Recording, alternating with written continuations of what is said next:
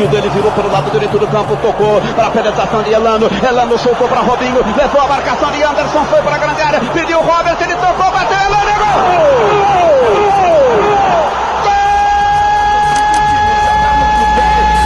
do caminho sem perder o estilo. Santos é eterno, Santos é de pai pra filho. Yeah, ah, litoral sorrindo. Cidade grita gol, pra ouvir daqui. Yeah, ah, Fala Santistas do mundo todo, sejam bem-vindos ao mais novo episódio do Santos Futebol Cast, programa feito por Santistas para Santistas como vocês. Essa semana temos aí um programa, diria, até certo ponto difícil, com começo de análise da partida do Santos e São Paulo aí no final de semana. Vamos fazer uma leve prévia aí do Santos e Cruzeiro no final de semana que vem.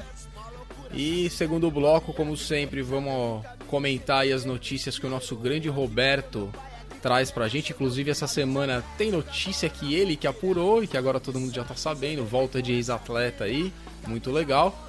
Vamos falar sobre essas e outras mais notícias. É, terceiro bloco, a Luísa essa semana tá de volta e vai, como sempre, brilhantemente trazer pra gente aí os resultados da base, das sereias da vila e dar aquele toque especial aí pro nosso programa. Então vamos começar é, falar de Santos, né? Que é a melhor coisa que a gente pode fazer e que a gente vem fazer aqui toda semana. Eu sou o Rod, para quem não me conhece, seu apresentador. E comigo essa semana estamos aqui Roberto, grande Roberto Suerriro, nosso Roberto o Internacional. E aí, Robertão, tudo bem? Fala Rod, fala Túlio, fala Nação Santista. Tamo aí, né? Mais uma semana aí, completando o 17 programa, né, Rod? Então, assim, triste com a derrota, mas de pé, né? Ainda estamos líder, três pontos à frente dos porcos. Então, então tá ruim, mas nem não, não tá tão pior quanto a gente poderia estar, né? Então, tamo aí. Famoso tá ruim, mas tá bom. É. Vamos que vamos.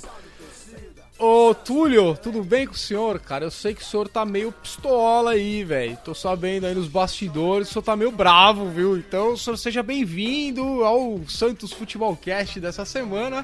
Fique à vontade para dar seu oi aí.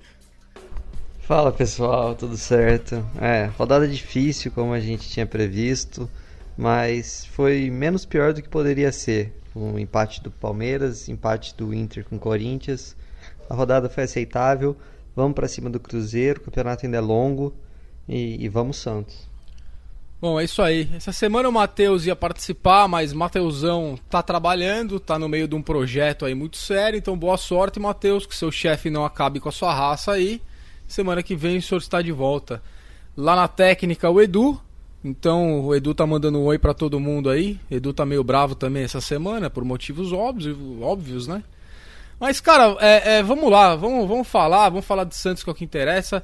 Eu queria só, antes da gente começar, é, eu queria dedicar esse programa hoje, é, é um pouco de tristeza até, que a gente vai falar, mas fica aqui é nosso nosso amor e nosso abraço pro grande Guga, nosso artilheiro aí da década de 90, que hoje perdeu a mãe dele. Então, fica aqui meus sentimentos pro Guga, muita força aí para você e pra família. É, fica aqui o desejo meu, dos, dos meninos todos aqui, da Luísa e do Santos Futebol Cast aí para você, que momento difícil, mas que o amor de todo Santista aí chegue até você e consiga diminuir esse momento de tristeza, tá bom? Fica essa força aí, Guga. Obrigado por tudo e vida segue, meu irmão. Vamos junto. Bom, vamos lá, rapaziada. Vamos falar de Santos. É, vamos começar fazendo uma análise de leve aí nesse São Paulo 3 Santos 2. Um jogo bem estranho, na minha opinião, né? É, eu até, antes da gente falar aí, cara, a gente combinou que ia fazer live, né? Todo pós-jogo. Só que o Roberto e Túlio, eu, logo após a partida, cara, comecei a dar uma breve analisada na reação imediata, né? Na internet, o que estava acontecendo tal. E aí, é, a gente se falou e a gente decidiu é, não fazer a live. E na minha opinião foi uma decisão acertada, né? Por quê? É, notícia ruim bagunça, confusão, polêmica, gera visualização, gera audiência. Mas esse não é o propósito do Santos Futebol Cast, cara. O Santos Futebol Cast é um espaço para a gente falar as coisas boas do Santos, para a gente analisar taticamente partidas, é, para trazer para o torcedor santista uma palavra de incentivo e de esperança, porque se a gente for depender do que todo mundo começa a falar aí com uma derrota, o apocalipse parece que está próximo, né, Robertão e Túlio? Então, acho que foi uma decisão acertada nossa de é, nesse momento que foi de derrota difícil, da maneira como foi, a gente abriu espaço para outros canais que fazem isso, tem todo o direito, mas não é o nosso perfil. Então, para fazer uma coisa simplesmente para ter audiência, a gente preferiu não fazer, preferiu gravar o programa hoje e fazer uma coisa de um pouco mais de qualidade do que simplesmente todo mundo lá para ficar desabafando numa live pós-jogo, né? Então, vamos agora fazer com calma, vamos analisar e vamos começar falando com o Roberto. Jogo estranho, cara. Primeiro tempo controlado até certo ponto. O Santos fez um 1 a 0 ali no final, teve chances, mais chances para ampliar o placar, não aproveitou. E na segunda etapa, um apagão ali de 20 minutos que mudou o jogo, né? E aí foi por água abaixo, todo um, um trabalho. Eu não achei que foi nenhum problema tático. Eu achei que foi, infelizmente, um caso de falhas graves individuais que decidiram a partida. Essa é a minha opinião do jogo. Eu quero ouvir a sua agora, Roberto. É, cara, eu, eu, eu assim, não pude acompanhar o jogo, né, na, na íntegra. Eu não é, assisti todo o jogo, assisti o começo ali, depois tive que ver nos, nos melhores momentos, né. Mas o que eu percebi, Rod, é que o primeiro tempo realmente o Santos jogou bem, né? Apesar de a gente ver que teve algumas, joga algumas jogadas ali com o Derlis pela direita, com o Sanches entrando ali na primeira etapa, que o Arboleda tirou. Depois teve outra chance com o Felipe Jonathan, que por sinal, para mim, jogou muito bem. É, eu acho que ele até saiu depois e eu acho que foi uma decisão errada. É, mas o que acontece foram falhas individuais, infelizmente. É, bolas pelo alto, que isso de vez em quando tem sido um problema para nós. Né? As jogadas do São Paulo, os gols do São Paulo vieram de bola parada, né? Se você for ver ali no primeiro gol, depois no segundo momento, então que acabou acarretando ao pênalti também, né? Então é, a gente vê que foi uma noite infeliz pro nosso zagueiro Aguilar, né? Eu até faço uma ressalva aqui porque vi muito torcedor metendo pau no Aguilar, né? Descendo a lenha nele e tal. É, gente, a gente não pode, na verdade, Rod, é, avaliar um jogador por uma partida. Logicamente que ele fez uma partida péssima contra o Ituano naquela ocasião e repetiu uma atuação ruim contra o São Paulo, mas a gente não pode julgar o trabalho de um, de um, de um atleta por duas partidas. Né? O Aguilar é muito regular ele, se eu não me engano, o Túlio comentou, né, trouxe esse dado pra gente, que ele é, é um atleta que mais dá combate né, na equipe do Santos. Então, assim, é, eu, foi uma noite infeliz, eu acho, Rod. Assim, o Santos precisa melhorar a parte psicológica. A gente vê que é, em alguns momentos traz uma certa desconcentração e o elenco simplesmente tudo, tudo que eles tentam em campo, nada dá funciona. Foi isso que a gente viu. Uma certa desconcentração, depois errava passe, errava jogadas, decisões erradas. Então eu acho que foi, foi o Santos precisa melhorar na bola parada e, também precisa melhorar nesse, nesse quesito de concentração. Muitas, muitas vezes em jogos importantes o time muitas vezes desconcentra, né? E o ponto negativo para mim foi pior, que foi pior, Rod, não foi no, durante o jogo, foi no, no pós-jogo. A gente vai comentar isso, tenho certeza um pouquinho mais para frente depois de analisar a partida. Mas o pós-jogo foi o pior. As declarações de Jean Mota para mim foram pior do que a partida que o Santos fez. Mas a gente vai comentar um pouquinho mais para frente. Mas essa foi minha análise. Cara, é muito parecido com a maneira com que eu enxerguei. Eu assisti a, a partida toda. E foi o que eu falei, cara. Foi um jogo estranho. Foi um primeiro tempo em que o Santos tocou bem a bola, soube fazer o jogo dele. São Paulo teve uma chance e outra também em bola parada. Teve um escanteio que o Santos marcou muito mal e aquele Raniel quase fez a bola de cabeça ali. É... E depois veio o segundo tempo. E, e, esse Raniel também, Rod, ele, ele, ele só joga contra nós, parece.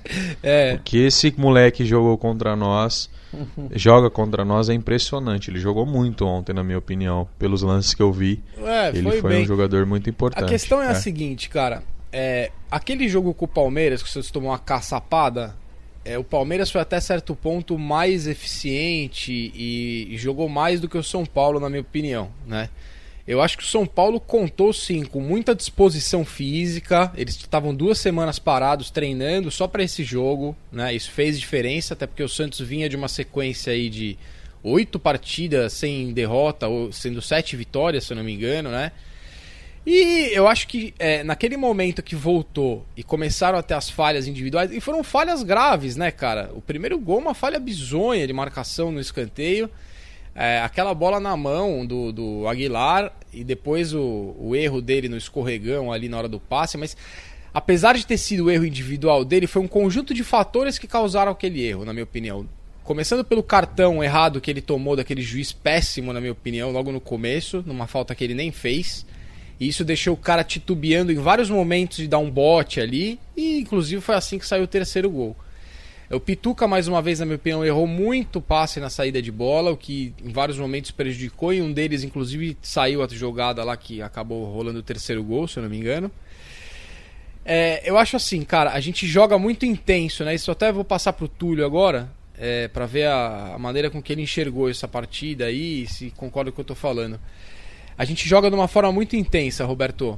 E jogamos de forma intensa toda essa sequência de oito jogos aí.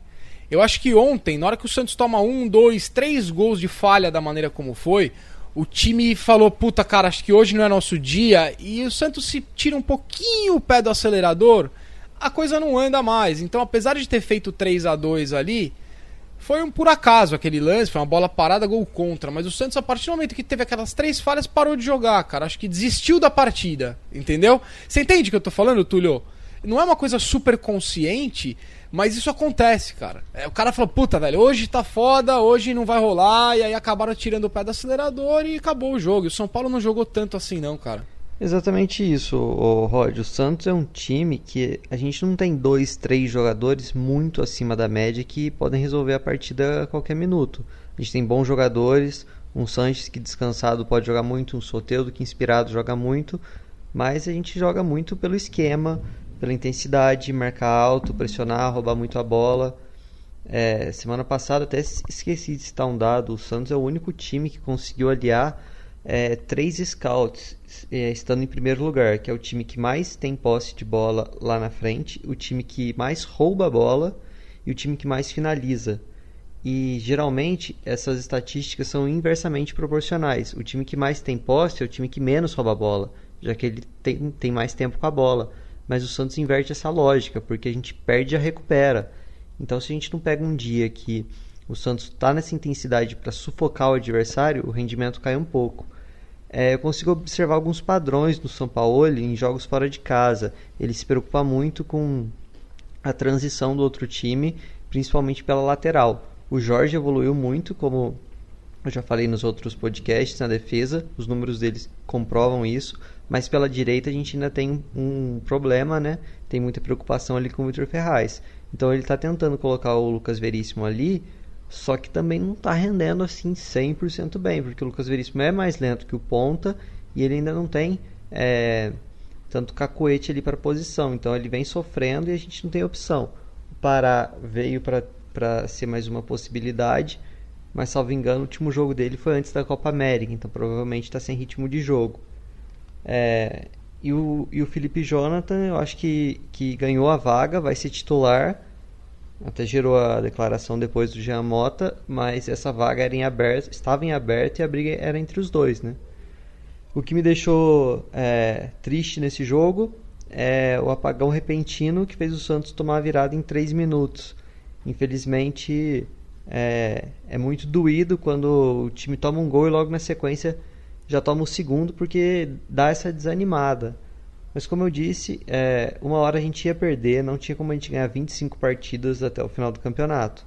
Então a derrota ia acontecer. Aconteceu fora de casa, num clássico, resultado completamente plausível. Segue o campeonato, tem muito jogo e, e vamos para cima. Cara, eu concordo. É, obviamente que perder um clássico é sempre ruim, ainda mais para um adversário que, na minha opinião, apesar de todo o investimento que os caras fizeram, é inferior. É, mas acontece, realmente acontece, e foi num momento que. É, perder nunca é bom, cara. A gente quer ganhar todas, mas foi num momento que teoricamente daria para perder, né? E ainda a rodada do dia seguinte, porque sábado parecia que a rodada ia acabar com a gente, né? Só que aí, no, é. no, no, domingão, deu uma melhorada e agradecer o nosso grande Felipe Melo aí, fala pra cacete e, e o cérebro do tamanho de uma ervilha, né? Muito obrigado, grande Felipe Melo, que o senhor continue sendo estúpido desse jeito.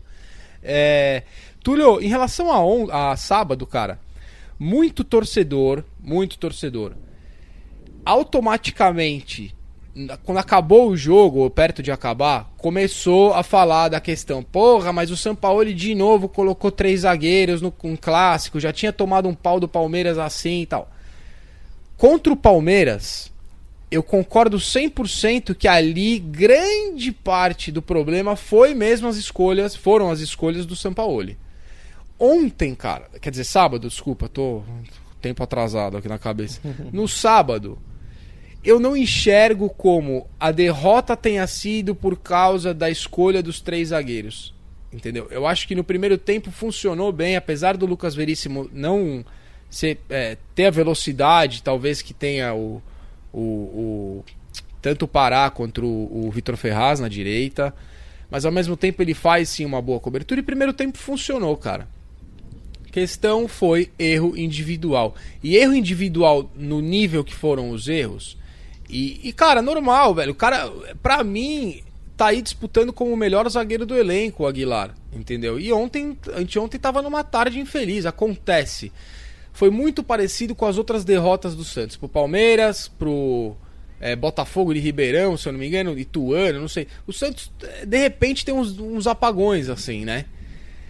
Eu não acho que o problema tenha sido tática escolhas de, de nível tático, Túlio. Eu acho que o problema foi erro individual. E obviamente que a gente tem que analisar os erros, mas eu não acho que tem que acabar com todo o trabalho porque perdeu esse jogo. Você entende? É perfeito. O trabalho segue.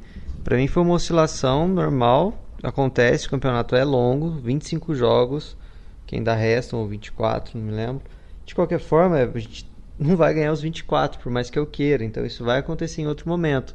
O que não pode a gente perder um jogo em casa para um adversário que está brigando contra o rebaixamento. Perder contra o quarto colocado fora de casa, que é um clássico, ok, segue o jogo. Claro que a gente queria ganhar, mas, mas é isso aí. E, e não pode ter esse caos em toda derrota que, que o Santos tiver, porque vai acontecer. E é o que eu falei, a gente tem que é, não perder ponto teoricamente mais fácil para bater campeão. A gente precisa de mais 14 ou 15 vitórias. A gente tem 12 jogos em casa. Então a gente faz o trabalho de casa, ganha mais 3 jogos fora e aí deixa bem encaminhado. Então tem muito jogo ainda pela frente. Não tem que queimar ninguém porque foi mal no jogo e, segue a vida, né? É, o Roberto, eu queria fazer uma coisa agora. É, antes da gente passar para a análise do jogo do. Essa prévia aí do jogo com o Cruzeiro, porque aí é um capítulo novo, né? E aí, eu vou até repetir uma frase que eu ouvi muito quando eu era jovem, né? Aquela fase da, das vacas magras na fila. Os caras falavam, é, Santista, quem vive de passado é museu, né? Então, meu irmão, essa derrota aí já faz horas e horas, dias. Então, quem vive de passado é museu. Então, a gente vai agora fazer uma última, um último comentário em relação a esse jogo. E eu quero pedir desculpa, viu, Roberto, que tá com uma trilha sonora aqui atrás, cara, que tá uma tempestade aqui na Flórida, que daqui a pouco vai voar aqui o, o lugar onde eu tô gravando. Então eu quero pedir desculpa aí para vocês, mas hoje temos trilha sonora. É... Ô Roberto, seguinte, cara. É... Vamos falar do Giamota, porque é uma, é, uma, é uma notícia que viria no segundo bloco, mas eu acho que a gente pode puxar para aproveitar esse gancho dessa partida e já falar da história do Giamota, porque entra um pouco no que o Túlio falou, da gente não poder. Não, não pode começar por causa de uma derrota, criar o caos, velho. E de repente o que eu vi logo depois do jogo foi um caos, cara. Então, até certo ponto isso é legal, porque mostra que Santista não se conforma com derrota nenhuma. Mas ao mesmo tempo, cara, esse caos tem que ficar só entre o torcedor, meu irmão. Esse caos não tem que estar tá dentro do elenco. E aí eu quero que você comente, Roberto, o que, que o Giamota foi fazer no microfone depois do jogo. Fala o que, que ele falou aí para quem não acompanhou. E aí a gente pode falar o quanto isso pode ser prejudicial para o elenco como um todo, né? A atitude do nosso Jean Marmota aí. Então, Rod, é assim, duas situações que me deixaram louco da vida, né? Perder pro Cuca, essa foi a primeira coisa. E essa declaração é, do Jean Mota. É, na zona mista, né? É, perguntaram para ele acerca do jogo, tal.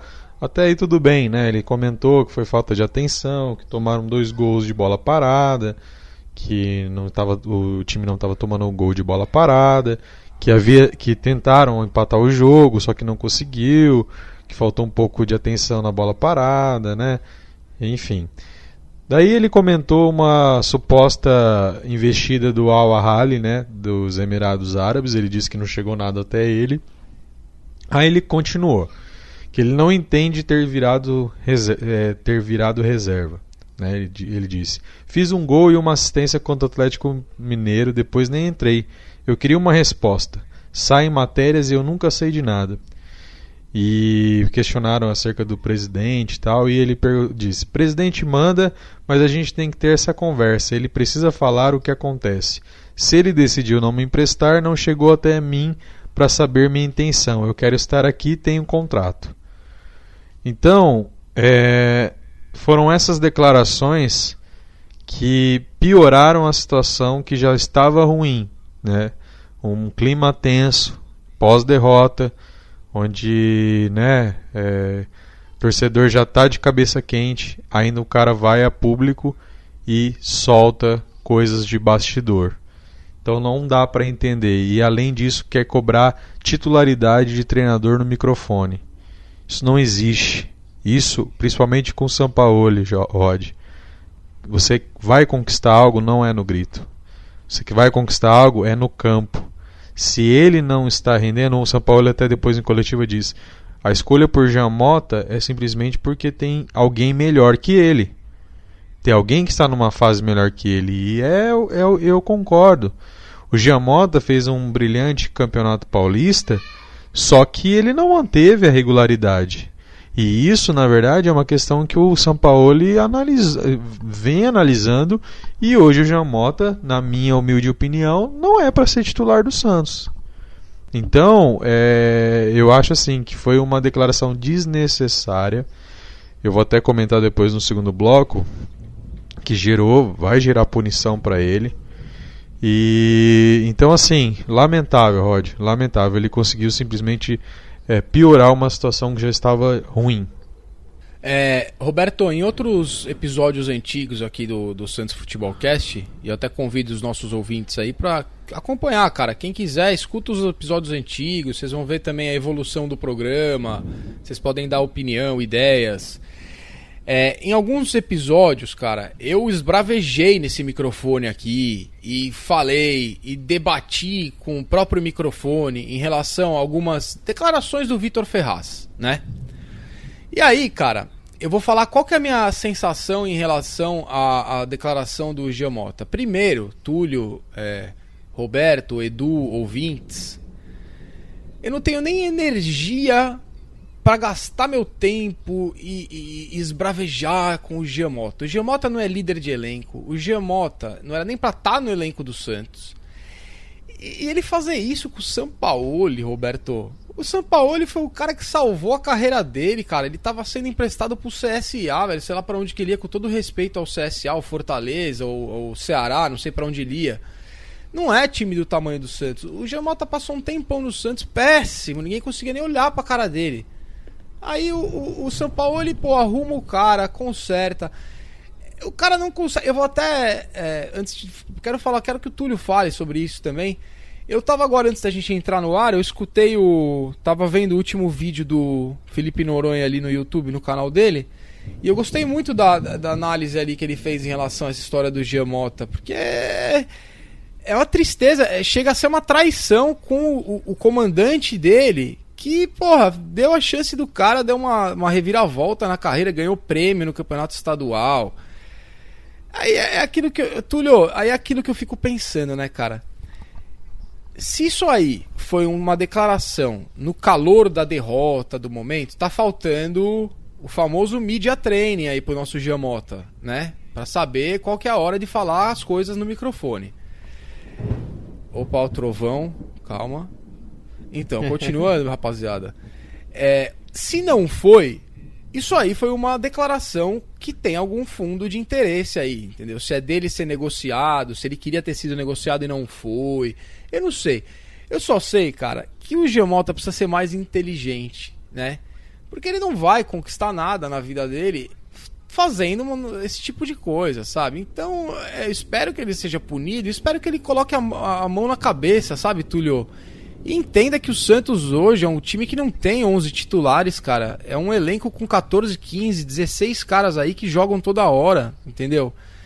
Eu acho que foi muito mal. Então, ô Giamota, se você escutar, cara, vai na manha, meu irmão. Entendeu? Vai na manha, cara. Procura seu espaço aí tranquilo, vai ter chance. Não vem pro microfone causar caos, que é tudo que a imprensa quer, meu. Põe a mão na cabeça, pense, irmão. Fala aí, Tulio. Bom, é, eu acho que eu vou fazer um pouco o advogado do diabo, mas não é para defender, não, é só para dar meu ponto de vista. Primeiro que eu acho. Você vai fazer a versão do advogado. O outro não precisa falar porque já tá implícito, meu irmão. eu acho Garoto. que o, o, o momento que ele falou foi completamente inapropriado. Uma derrota em um clássico fora de casa, com o Santos brigando pelo título. Tudo isso eu concordo. O teor da declaração é, e tudo mais, eu acho que foi inapropriado. É, Aí é um, um achismo meu. Eu não acredito que ele tenha feito essa declaração buscando forçar uma saída ou algo do tipo.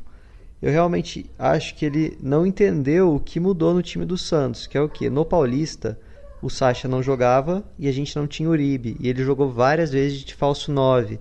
Tanto é que todos, a maioria dos gols dele saíram dentro da área. Hoje a gente tem o Sacha, que está bem, tem o Uribe de reserva. No meio de campo, próximo à área, a gente tem o Sanches jogando muito, um jogo por semana, ele vai jogar todos os jogos. É, e aí sobraram alguns minutos para ele em segundo tempo e só. E ele não percebeu o que o Felipe e Jonathan percebeu. A vaga do Santos que estava disponível era de segundo volante. E com o Sampaoli, o jogador faz mais de uma função. Então, abaixa a cabeça, agarra a chance e joga. Então é que quando a gente voltou da Copa América, ele estava treinando como volante iniciou uma partida como volante foi muito mal. Com o São Paulo é tudo muito rápido. Foi mal, sai, foi bem, fica. É o exemplo do Felipe Jonathan. Entrou bem em um jogo, titular nos outros dois. Então abaixa a cabeça, trabalha, busca o seu espaço e volta para o time. Então é, espero que essa declaração dele é, funcione igual tenha sido a declaração do Sanches, quando também reclamou de posicionamento, de estar tá jogando num, num, lugar desconfortável, que é o que? Trabalha, busca seu espaço e segue o jogo. É, independente dele ser multado, eu acho que vai, o Roberto até vai comentar, o Pérez deu uma declaração hoje à tarde interessante, que ele vai passar o caso para o Paulo Autuori, que vai resolver. Só um parênteses, eu estava é, final de semana assistindo uma entrevista com aquele Carlos Alberto, que jogou no Fluminense, jogou no Botafogo, aquele todo problemático. E ele elogia muito a postura do Paulo Autuori, falando que foi um cara que conseguiu colocar ele no eixo no Atlético Paranaense.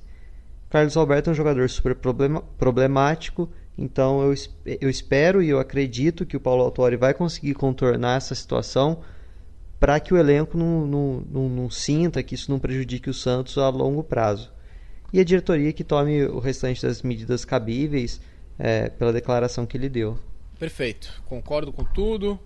É, a minha pergunta para vocês dois agora, até para puxar aí nosso segundo tópico, é de que forma positiva ou negativa vocês dois aí acham, quero começar pelo Roberto, vocês acham que esse resultado, a maneira como foi a derrota para o São Paulo, o pós-jogo, é, os acontecimentos dos, dos dias né, seguintes aí à partida, podem influenciar na atuação do Santos no próximo final de semana. O Santos enfrenta o Cruzeiro fora de casa no domingo às 16 horas, lá no Mineirão. É, eu, pelo histórico desse time, espero um, o time dando a volta por cima agora e mostrando que mais uma vez foi uma. É, foi fora da, da curva do gráfico normal aí essa derrota e que o Santos volte agora a uma sequência positiva, né? O, São, o, o, o Cruzeiro vem com um treinador novo, né? O grande Rogério aí assinou com o treinador, largou o Fortaleza, né? Falou, falou, falou do projeto que precisa de tempo para trabalhar e foi homenageado pela torcida dos caras, e aí vai, larga os caras no meio do caminho e vai lá pro Cruzeiro, pra um, um clube cheio de problema.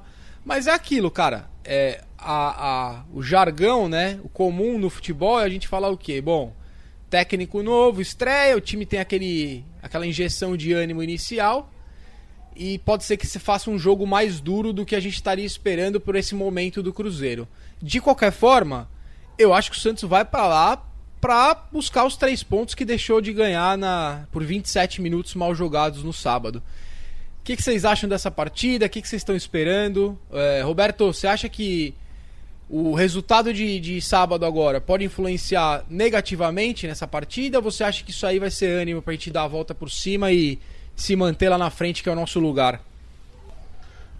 É, é o que o Túlio disse, Rod, que o, é, foi muito importante é que talvez é, o autor seja realmente esse cara para apaziguar, né, um cara experiente e tudo mais, porque nesse momento agora precisa de alguém para colocar panos quentes, assim, vamos dizer, né, colocar é, o, acalmar os ânimos e tal, para fazer esse link, né, que realmente né, o Pérez até disse que o autor iria conversar com o Giamota, iria deixar a cargo dele. Eu acho que essa conversa é boa, até para mostrar para o Giamota o erro dele e para que ele se redima também e vá até o treinador e, e, peça desculpas, peça perdão, né? Peça perdão também ao presidente, seja o que for, para que isso não afete, né, o grupo, porque, cara, é, a gente precisa, é, sabe, isso daí não, a vaidade não pode tomar conta do, do, do, dos jogadores, né? Eu acho que isso até é uma falta de respeito na declaração dele, que ele não entende porque que ele virou reserva. É, porque isso é um respeito com, desrespeito com o companheiro que está lá jogando titular. Claro. É, eu acho que, que né, isso. Roberto?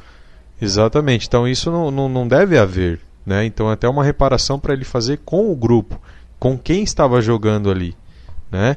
Então eu acho que essa semana, que bom que nós temos uma semana livre, justamente para que não só o elenco coloque a cabeça no lugar, mas como também é, o Sampaoli coloque a cabeça no lugar, porque também provavelmente deve estar tá irritado com toda essa situação, né? Então, Rod, eu acho assim que isso, isso em certa, de certa forma, essa semana livre pode nos ajudar de fato a conseguir é, acalmar os ânimos e a gente colocar a cabeça no lugar.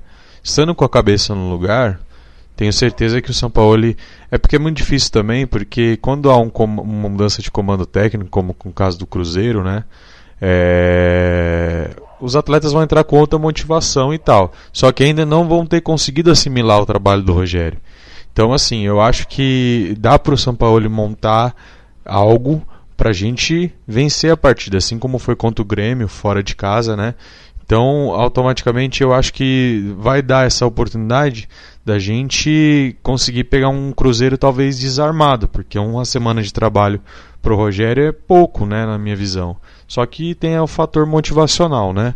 Então eu espero Sim. que o Santos consiga fazer uma boa é, partida, vai. né? E de fato o São Paulo consiga é, trazer essa consciência, né, principalmente psicológica, de, de, de, de estamos no caminho certo, estamos né, na, na liderança, precisamos defender essa liderança para que a gente não, não, não, não comece a, a derrocar, né? Porque isso de fato seria muito difícil se o time psicologicamente começar a declinar.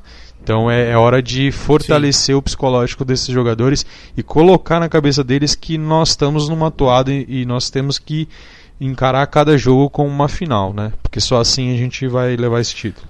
Com certeza. Ô Túlio, isso que o, que o Roberto falou, cara, a questão de entender né, que não pode ter estrelismo nesse time do Santos. Isso é muito real, cara, porque não tem estrela no time do Santos. O time do Santos é um elenco que todo mundo ali tem que jogar 100% pra gente se manter onde a gente tem que se manter, no topo da tabela. E a última pessoa desse elenco que pode querer fazer estrelismo nesse momento, ter qualquer é, atitude de estrela, é o Jamota, cara. Então, eu acho que é o seguinte: provavelmente ele próprio vai ter que se desculpar com o treinador, vai ter que se desculpar com o grupo de atletas, com os companheiros dele, para que ele não seja isolado pelos próprios companheiros, cara. Porque é o que você falou, Roberto. Isso aí é um desrespeito com, com o Felipe Jonathan, que tá lá jogando e bem, entendeu? Então, que isso aí o Paulo Autori consiga fazer esse meio de campo mesmo, inclusive esse meio de campo entre o Pérez e, e o Sampaoli, que a gente sabe que tem coisa aí para arrumar, entendeu? Porque, é, Túlio, essa sensação, e é normal, né? Porque a gente também não é bobo, essa sensação de não ter a certeza da continuidade do trabalho para 2020 é uma coisa que, pelo menos para mim, me causa ansiedade, entendeu? Então, é, se for preciso reuniões para acertar tudo isso, que seja feito, que o Paulo Autori faça esse trabalho para que continue, cara. Projeto São Paulo com o Santos por muitos anos, né, Túlio? O que, você acha disso e em relação ao jogo com o Cruzeiro, cara, o que, que você espera aí? Concordo. É, essa situação do Giamota, ela acontece até mais do que a gente imagina. É que essa acho que foi externada e aí ficou muito claro, né? Mas com o Paulo Autori lá eu fico mais tranquilo. É um cara que tem capacidade de contornar isso. Sempre foi muito elogiado por onde passou por, pela capacidade de gerir grupo. Então, acho que ele vai conseguir contornar. Quanto ao Cruzeiro, eu assisti o jogo ontem. É, tem toda essa questão do Rogério, de animação. O Mineirão vai estar lotado. O Cruzeiro colocou ingressos a partir de R$ reais. Então eles estão desesperados, né? estão ali na, na zona de rebaixamento. Mas e todo mundo quer ganhar do é, Santos né, e ver o Santos jogar. É, até porque quer ganhar do São Paulo, que a maioria não gosta. É lógico, a gente é atração, é. né? Quanto ao time, eu assisti ontem, é um time que tá com a confiança bem baixo mesmo. É jogador errando passe de poucos metros, é, muito erro técnico também. É, o Rogério vai tentar resgatar isso nessa semana e só com isso o rendimento deles em tese já melhora. Mas eu vejo brecha nas laterais. O Orejuela, que é um lateral direito que eles têm, saiu machucado. Entrou o Edilson no segundo tempo, como sempre foi expulso em 30 minutos. O terceiro, o terceiro lateral direito foi até aquele que deu uma caneta no Neymar no, no, no treino da seleção. Tá, machu, tá machucado Sei. também. Então eles provavelmente vão improvisar um zagueiro ou algo assim na lateral direita. Então ali tem um caminho, porque é onde o Soteudo joga. E o Egídio fez uma partida horrorosa. Um jogador, não vou me lembrar o nome do Havaí, arrebentou com o jogo por ali. Até no, no final do segundo tempo entrou o Dodô para tentar segurar um pouco. Então nas laterais eu vejo brecha. Tem o Dedé ali por dentro, que é um bom jogador. Mas dá para ganhar. Dá para aproveitar essa fase de oscilação do Cruzeiro. Não acho que é um time tão ruim no papel, mas que está numa péssima fase técnica. Então é o momento do Santos aproveitar. Isso aí. Eu tenho certeza que o São Paulo vai trabalhar muito bem essa semana e a gente vai recuperar esses três pontos aí que ficaram na nossa mão, cara. Agora vira aquele 1 a 0 aos 44 do primeiro tempo contra os Falei, agora é nosso, panetone é nosso, né? Mas aí deu apagão, né, velho? Nos caras acontece, faz parte. Bom, é isso aí. Finalizando esse primeiro bloco em que a gente fez a análise do, do passado, da partida contra os Bambi. E essa prévia aí com o jogo com o Cruzeiro, já falamos um pouquinho dessa história do Giamota. Então agora vamos aproveitar, vamos passar para o segundo bloco. É, vamos comentar as notícias é, que o Roberto trouxe para a gente essa semana. Como sempre, né, Robertão? Você faz esse trabalho aí maravilhoso, correria, e foi buscar para a gente o que aconteceu de melhor aí nos bastidores do Santos Futebol Clube. Para a galera que nos escuta, sempre ter informação é, que a gente sabe que é verdadeira, que a gente sabe que é apurada com carinho, sem nenhum intuito a não ser de informar o nosso torcedor e o ouvinte. Então, mais uma vez, já começo agradecendo e chamando o Robertão aí. E aí, Roberto, o que, que aconteceu de bom essa semana e o que, que aconteceu de ruim? Bom, vamos lá, Rod. Então, passar algumas informações aí que rolaram durante a Semana Santista, né? É, o Lamperes, o Pará e o Lucas Venuto, né? Tiveram seus nomes publicados no BID e reforçaram o Santos contra o São Paulo, né? Porém, ainda não estrearam. Então, aí são mais algumas opções para o São Paulo, né? É, levar para o próximo. Quem sabe já pode utilizar, Exatamente, né? Contra o Cruzeiro. Pro próximo jogo, né? Visto até que o Aguilar está expulso. Quem sabe aí não pode entrar o Luan Pérez ali, né? Exato. Vamos ver a opção que São Paulo vai é, optar. O Santos demonstrou interesse no volante Richelli, que está emprestado pelo esporte ao Internacional e que completou e fez agora cinco jogos pelo brasileiro, né? Ele jogou Então é ontem, isso. né? Contra Jogou, o Corinthians. jogou. Ele fez a quinta Fez- partida, fez foi ontem. A quinta partida, Tá. isso. Ô, Então Túlio! tem aí o Inter. Oi. Você gosta do Richelli, cara? Viveu bons momentos no esporte, jogando tanto de camisa 5 como de camisa 8. E foi pro Inter a peso de ouro, sofreu com as lesões. É bom jogador, pode encaixar. Mas a gente tem que estar consciente que ele está bem sem ritmo de jogo pelas lesões. Só informando o torcedor Santista, viu, Roberto? Esse Richelli não é o Richelli atacante que passou pelo Não. Santos, né? Esse aí é um meio-campo, viu, rapaziada? Bom, vamos lá. E, e- e até hoje é, eu soube que o, o Internacional fechou com o Bruno Silva, né? Aquele volante que estava no Fluminense. Sei. Então, quem sabe, né? é, não, não, não liberem o Richelli. Boa. É, o Cruzeiro tem interesse no volante Jobson, né? Que não vem tendo oportunidades com o Jorge Sampaoli. Então, é, é, é fato que o Cruzeiro é, é um interessado, o empresário confirmou o interesse. Só que hoje até perguntei ao Pérez se ele liberaria o jogador, ele disse que não, né? Só que a informação que é, eu vi lá de Minas é que já tem um, contrato, um contato aí para um empréstimo até o final de 2020 com valor de compra fixado, né? Uhum. Como o Jobson não vem tendo muita oportunidade, é, não, não acho difícil o Pérez mudar de ideia, né?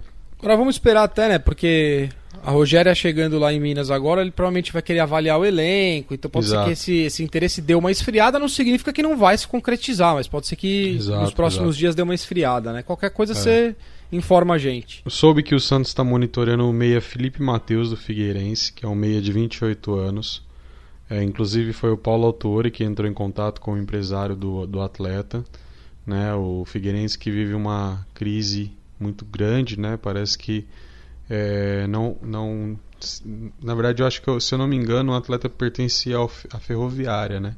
Então, talvez não dificultaria a vinda do jogador. Só que eu falei com o empresário do jogador e disse que o autor não voltou a ter entrar em contato. Então, por enquanto, apenas monitora, monitorando a situação do atleta. O Santos é, renovou o contrato de duas promessas. Tá. O Kevin Maltos, né, de 16 anos, e o lateral esquerdo Pedro Escaramuça, de 17. Ambos firmaram seu primeiro contrato profissional até 31 de 12 de 2022. Então aí o Santos se antecipando e renovando com duas boas promessas aí. O, San... Bacana, boa sorte pros meninos aí, Boa. Roberto. o Santos acertou a contratação do lateral esquerdo Alan Bardelli, de ex-Uberlândia, para o Sub-20. É, então aí mais um reforço aí para a lateral esquerda, visto que o Alan Cardoso, que foi contratado do Vasco, de 21 anos, Aham. é, não vem tendo oportunidades e está na lista de negociáveis, né? Então ele só poderia Tá. reforçar o Santos no sub-23, no aspirantes, perdão. Então ele, o Alan tá de saída e o, o, o Alan Cardoso, né? Tá de saída, mas compensação tá chegando o Alan Bardelli para o sub-20. O Santos terá direito a receber, Rod, 277.500 mil euros é, por, por, por ser detentor de 0,75%, por ter direito, na verdade, a 0,75% é, de direito de formação do lateral Danilo pela transação entre Manchester City e Juventus. Então aí uma grana aí entrando nos cofres santistas, no cofre santista, Legal, cara. é, pela essa transação. Boa sorte, né, velho? Boa sorte ao Danilo, que nosso grande lateral direito, campeão da Liberta, autor do gol na final. É, e agora, além de tudo, dando mais uma graninha aí pro Santos, que é sempre bem-vindo. Então, boa sorte ao Danilo, que tem uma carreira linda, cara, no Santos, na Europa. Quem sabe um dia ele não venha pra vestir nossa nosso manto glorioso mais uma vez, né? Então boa sorte aí para ele e nosso agradecimento pelo cascalho que tá entrando. Catim! e ele vai voltar a fazer dupla com o Alexandro, né? Então vai ter uma reedição pois é, dessa cara. dupla fez muito sucesso no Santos. É... Terei que assistir os jogos, né, com Robertão? o Giamota, como a gente havia antecipado, será multado pelas declarações no pós-jogo de Santos e São Paulo. Foi essa a informação que eu recebi. Né? Então, mais, nada mais do que justo, né? O certo, é, ao meu ver e de muitos torcedores, é que além de às vezes de da multa, alguns foram, é, vamos dizer assim, mais, mais radicais. radicais. queriam na verdade a, a, o afastamento do jogador, né? Só que o mínimo eu acho que é a multa, Rod. Eu acho que isso tem que ser feito. É, claro. Então claro. o atleta. Demonstrar pro elenco que, a, que teve uma atitude que tem, que tem quem Exato. comanda ali, então, né, apesar cara? de é, ter, ter perdoado a situação toda, mas é necessário uma punição, né? É, José Carlos Pérez, em entrevista pós-jogo, revelou que Jorge Sampaoli pediu há um mês atrás para retirar a multa rescisória do seu contrato e o CG vetou. Eu sabia já dessa informação. Só que a gente tem que ter. Eu, eu, eu, eu não sou jornalista de formação, né, Rod? Então eu não. Eu não. Eu não. Uhum. Eu, eu, eu para evitar certas coisas e constrangimentos e euforia na torcida, tem coisas que às vezes eu recebo, mas eu seguro. E essa foi uma informação sem demagogia. Eu já estava sabendo acerca dessa situação, até expulso é, por um grupo de santistas, né, que estava preocupado com essa situação que havia acontecido, porque o, Pérez, o São Paulo realmente estava pegando no pé do Pérez constantemente para ele tirar essa multa, né? Então é, o Pérez confirmou, né, isso que está acontecendo e vamos ver o que vai ser para o próximo ano, né? O que a gente sabe é que o São Paulo vai ficar até o final do ano, isso é certeza, né? Assim, pelo menos esperamos, né? É, mas para 2020 já fica um pouco mais difícil. Eu posso dar minha, minha opinião antes de você passar para a próxima? Eu até queria a opinião do Túlio nessa aí, porque eu acho que é, um, é uma notícia bem importante, né? Cara, eu vou falar da a maneira com que eu recebi isso, tá?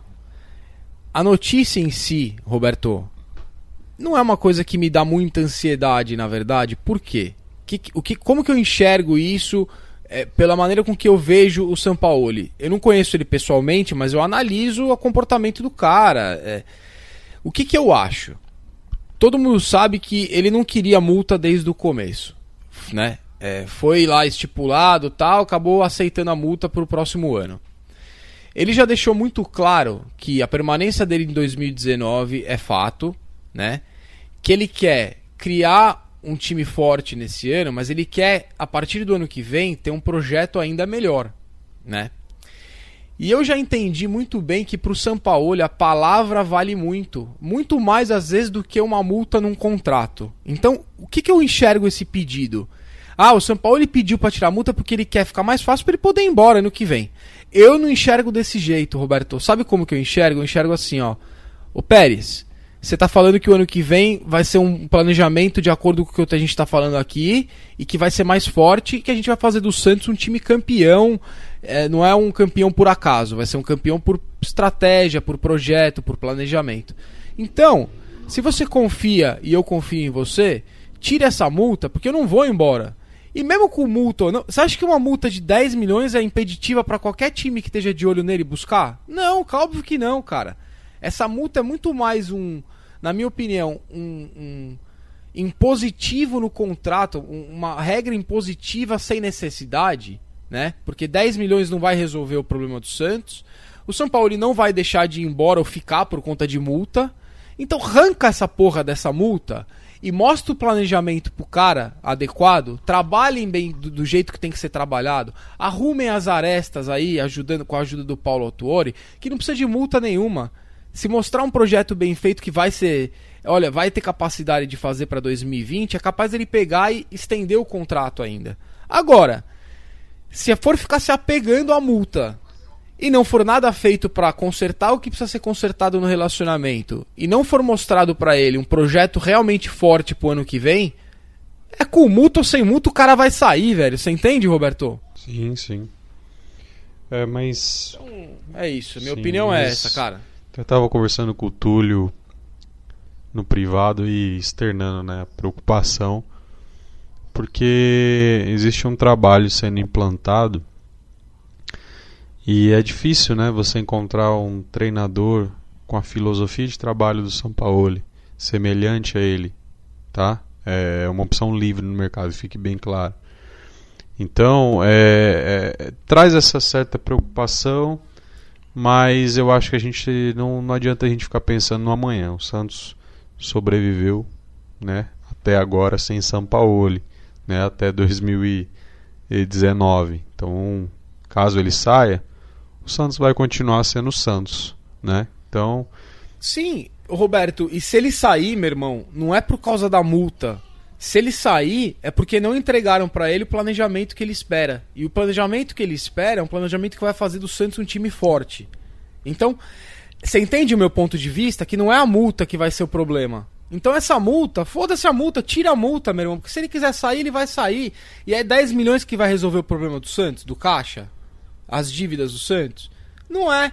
Então, você vai começar a criar uma encrenca com o cara por causa de uma multa que não significa nada. Se mostrar um projeto para ele, ele vai continuar. Não precisa de multa para segurar ele. Você entende? É, o que a gente sabe é que o Pérez e o São Paulo já não falam a mesma língua há algum tempo. Apesar de um tempo curto. É, o mandatário argentino ele não concorda com muitas atitudes do, do, do, do Pérez. Né? Daí até a torcida usa o argumento ah, mas todos os pedidos dele e tal. Realmente, no quesito reforços, ele trouxe vários pedidos, né, vários nomes pedidos por ele. Mas eu acho que está além disso, viu, Rod?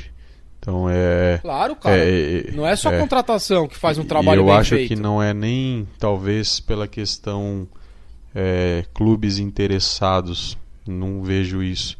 Não, eu não, acho que exatamente. talvez ele, ele possa sair por problemas com a diretoria do Santos. Porque. É, de relacionamento de relaciona com de Pérez. relacionamento com o Pérez, exatamente.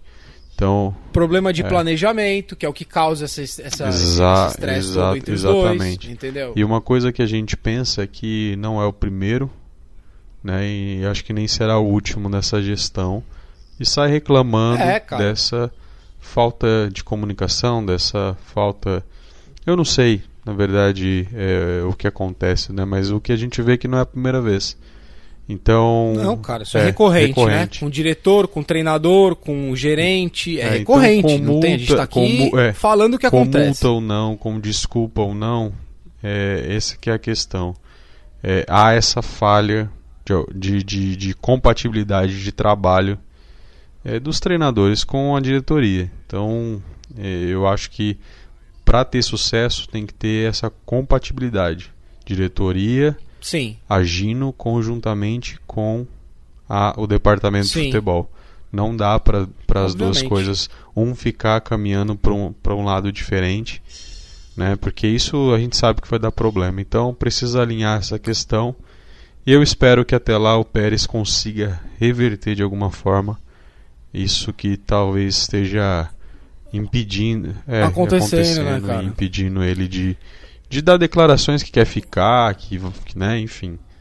É, é eu, eu o, o, Roberto, até vou chamar o Túlio para esse papo, que era a opinião dele. É, cara, tem que arrumar o relacionamento.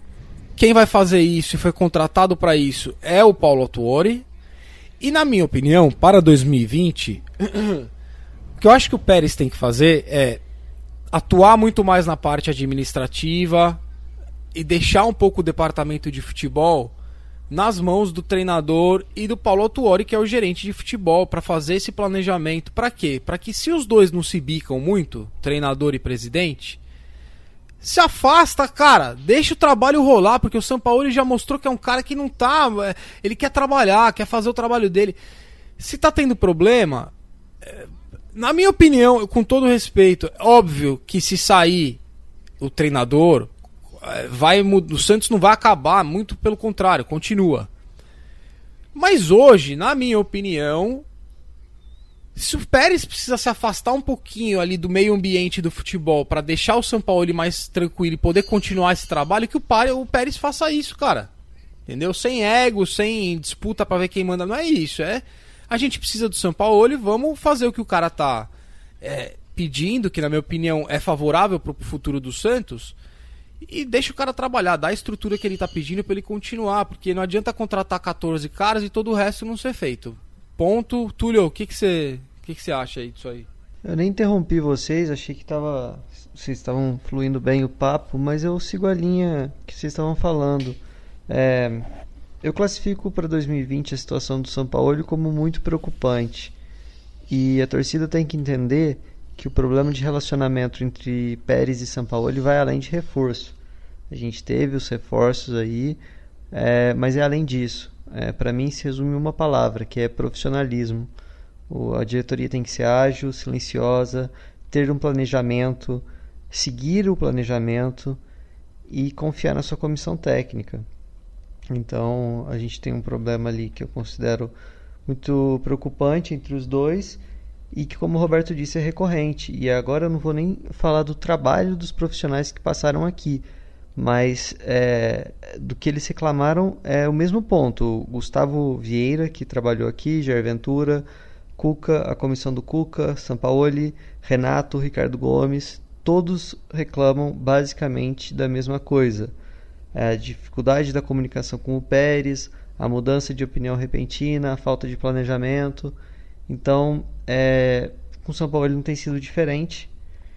E em todos esses outros casos, a torcida é, ficou do lado do presidente pelo trabalho ruim que foi apresentado pelo Jair Ventura, Gustavo e afins.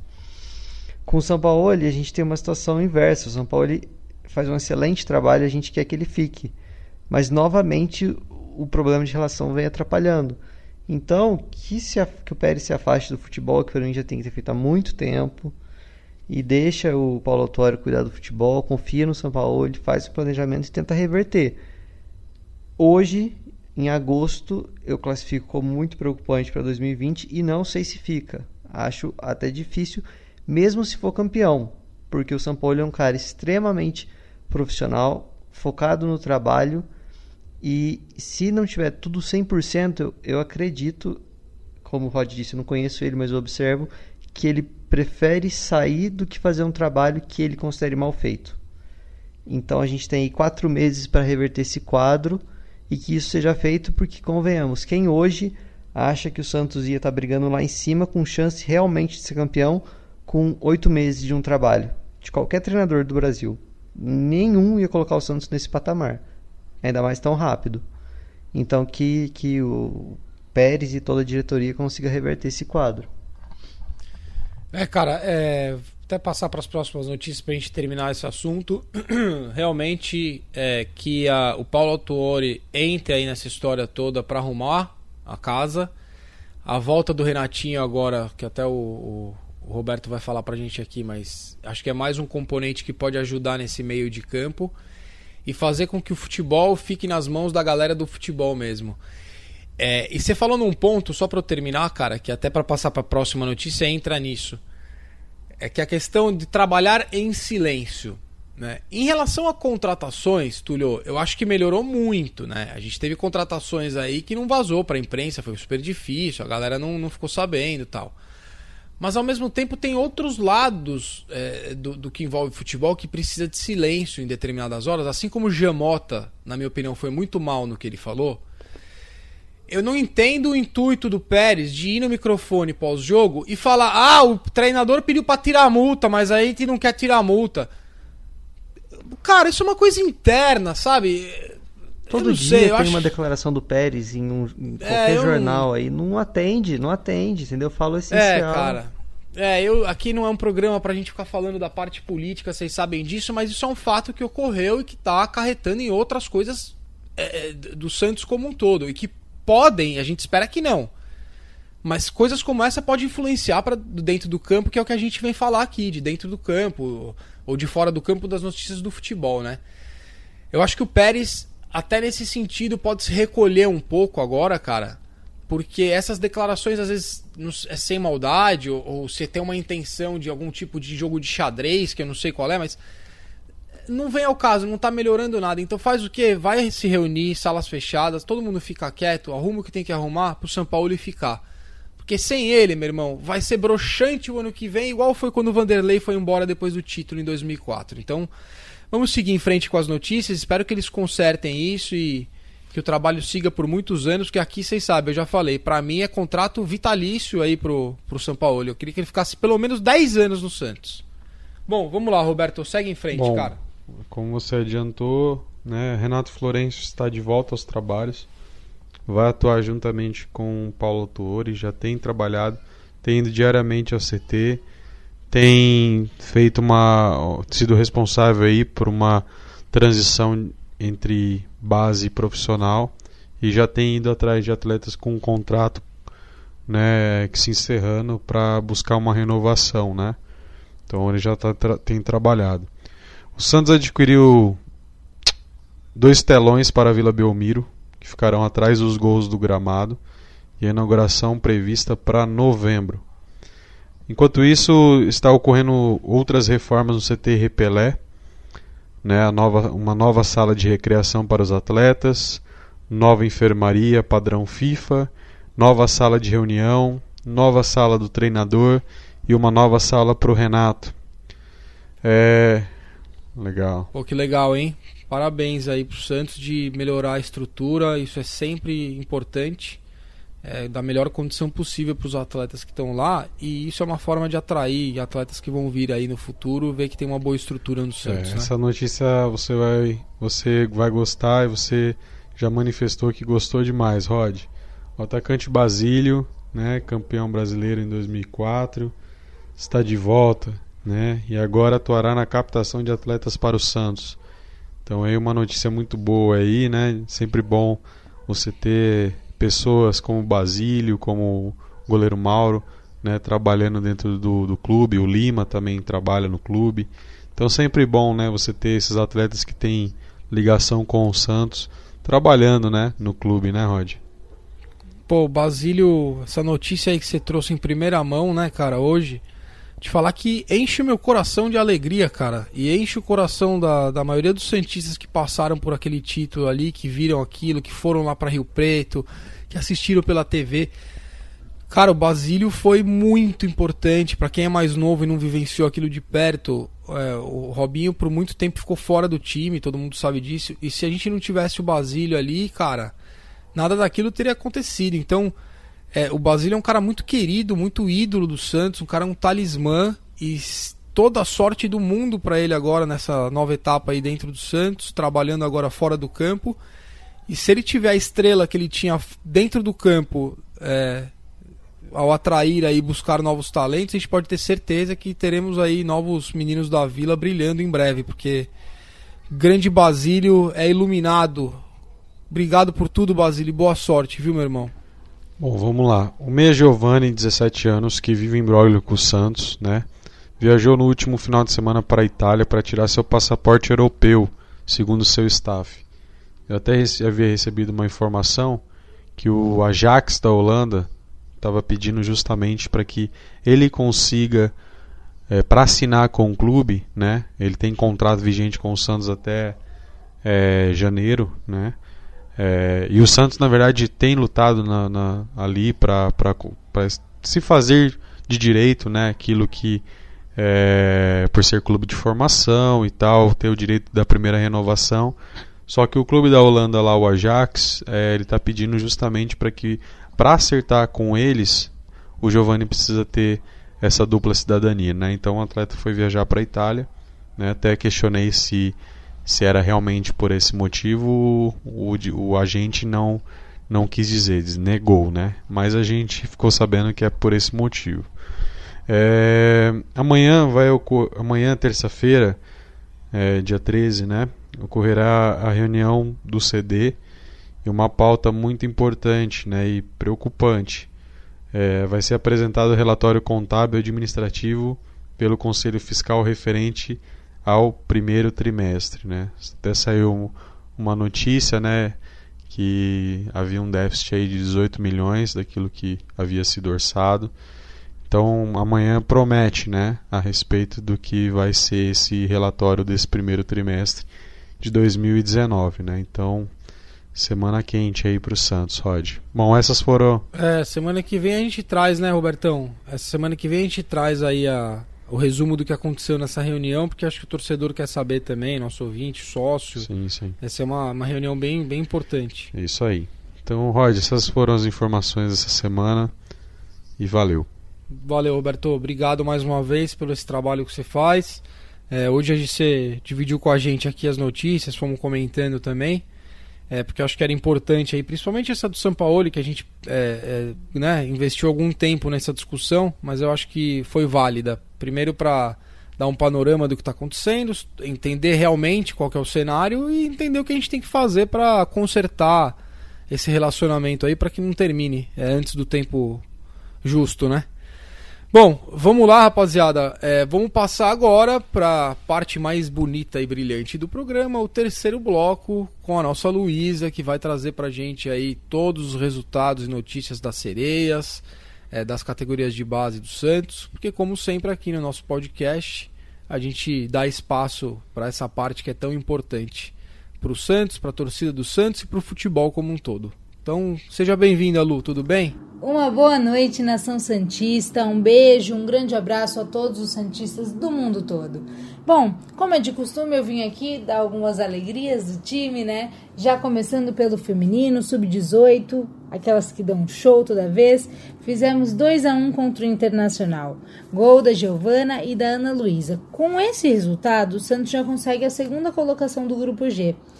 E vale lembrar também que as nossas sereinhas estão com 100% de aproveitamento, exatamente, de 7 jogos, 7 vitórias também.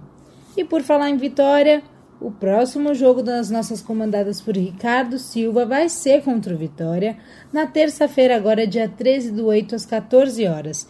Vai ser lá no Rio Grande do Sul, no estádio Romero Soldatelli. Para completar o nosso saldo de alegrias, o Sub-15 fez 5 a 0 no Linense. Então, Alisson Camargo com os dois gols, Jefferson, Gerson e Felipe Laurindo. Eles também estão na segunda colocação do grupo 18 com 4 pontos. E o próximo compromisso deles no Paulistão será sábado, dia 17 do 8, às 9 horas, contra o Linense também, em casa agora, lá no Meninos da Vila. O Sub-17 também traz alegria pra gente. No Campeonato Paulista, o Santos fez 4 a 1 contra o Sertãozinho, com gol do Ivonei, Marcos, Leonardo, Reiner e o Sandri. Com mais essa vitória na segunda fase, a classificação do grupo 17 fica desse jeitinho: Santos no primeiro lugar com 6 pontos. No segundo lugar, o Guarani e em terceiro Oswaldo Cruz, ambos com quatro pontos. Em quarto lugar, o Sertãozinho com três pontos. O próximo compromisso será também contra o Sertãozinho no sábado, dia 17 do 8. Vai ser às 11 horas, em casa, CT Meninos da Vila. Já o Sub-20 não nos traz tantas alegrias com um empate com o esporte em 3 a 3 Dois gols do Bruno Marques e um do Wesley. A equipe do Márcio Zanardi ocupa a 12 colocação com 10 pontos, enquanto o esporte, que já está na 15, tem 9 pontos. Então a gente precisa melhorar nessa parte do campeonato para que o Santos volte e siga aí essa linearidade que está o sub-17, o sub-15, o feminino, que está é, com a maioria das segundas e primeiras colocações. Já o sub-20 tem o próximo adversário contra o São Paulo na quarta-feira, dia 14 do 8, às 16h30, no Cícero Pompeu de Toledo, lá no Morumbi. Então, realmente é um jogo difícil para nós do Sub-20, mas dando toda a força que a gente precisa, espero que a gente seja vitorioso nesse, nesse jogo e a gente possa subir aí na tabela, ganhando três pontos, cada vez mais chegando onde os outros deram um exemplo.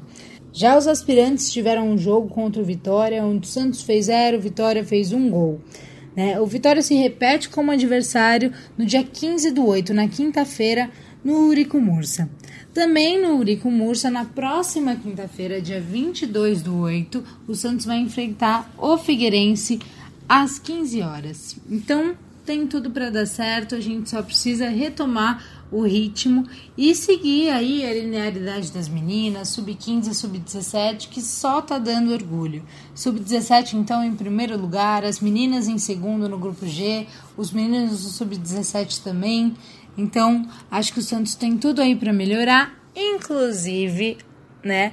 Os meninos que jogaram contra o São Paulo, que não tivemos aí a vitória. Mas não vivemos de passado, vamos olhar lá para frente que ainda tem muito jogo pela frente. É isso, santistas do mundo todo, um grande beijo, um grande abraço e até o próximo podcast. Bom, Lu, obrigado então mais uma vez. É, agradecer a todos vocês aí. Chamar o Roberto primeiro para dar o tchau dele. Depois vou chamar o Túlio aí também para dar o tchau dele. Já dizer aqui que o Edu já tá dando tchau pra galera e dizendo que a gente vai ganhar do Cruzeiro. E aí, Roberto, pode dar seu tchau, meu irmão. Valeu, galera, mais uma semana. Valeu, Rod, valeu, Túlio. Um abraço, Edu, um abraço né, pra, pra Luísa, um abraço pro Matheus, um abraço pro Marcelo. É, um abraço para vocês todos santistas que semana que vem a gente possa voltar aí mais contente, feliz com uma vitória, com a liderança. E é isso que a gente espera mantida e é isso que a gente espera, Rod. Bom final de semana, ou boa semana para todos e forte abraço. Valeu, Roberto. Tamo junto. Boa semana aí pra você, pra família. Túlio, e aí, meu irmão? Seu tchau pra galera, cara. Bom, pessoal, um abraço para todo mundo que trabalha aqui no podcast. O meu agradecimento. Um abraço também para todo mundo que nos ouve. É, pessoal, nos sigam nas redes sociais, deem like, se inscrevam, todas essas coisas aí. E vamos acreditar, porque dá para ganhar do Cruzeiro lá no Mineirão, é possível. Vamos com tudo. Vamos Santos, que tudo dê certo e que segunda-feira que vem a gente tenha boas novas para comentar no, no podcast. Abraço. Valeu, Túlio, um abraço. Bom, Santistas, é, antes de eu terminar o programa, eu queria primeiro agradecer a todos vocês que escutaram a entrevista do Santos Futebol Cast, entrevista com o Amir Somoji. É, foi muito, a gente recebeu muito feedback legal, uh, provocou uma série de debates aí, discussões interessantes na área do marketing, é, gestão esportiva. Então, quem não acompanhou, eu convido aí para escutar, vale a pena. É uma aula aí do, do, do Amir, que é um grande professor. É, quero dizer para vocês que essa semana a gente tem mais uma entrevista muito legal é, com o conselheiro do Santos, Vitor Sion. Então também vou convidar todos vocês aí a escutar. Ele vai falar muita coisa interessante eu acho que os nossos ouvintes vão gostar de aprender e poder interagir também, mandar suas perguntas depois. A gente sempre procura responder, né? Todas as perguntas que vêm depois que a gente publica essas entrevistas. E como sempre a gente faz o programa para vocês, cara. E vem muita coisa boa aí por aí. Então, agradecer como todos, é, agradecer aí nossos participantes, é, o pessoal que trabalha com a gente, um por um, todos sabem aí o carinho que eu tenho por vocês. Obrigado a todos os ouvintes por mais essa semana aí que vocês ficaram com a gente, essa uma hora e pouco falando do Santos. Vamos ver se durante a semana a gente faz aquela live especial. Se não, com certeza semana que vem estaremos aí para comentar mais uma rodada do, do Campeonato Brasileiro com a partida do Santos contra o Cruzeiro aí mantendo a liderança. Certo, rapaziada? Tamo junto. Até semana que vem. Beijo pra família e vamos Santos.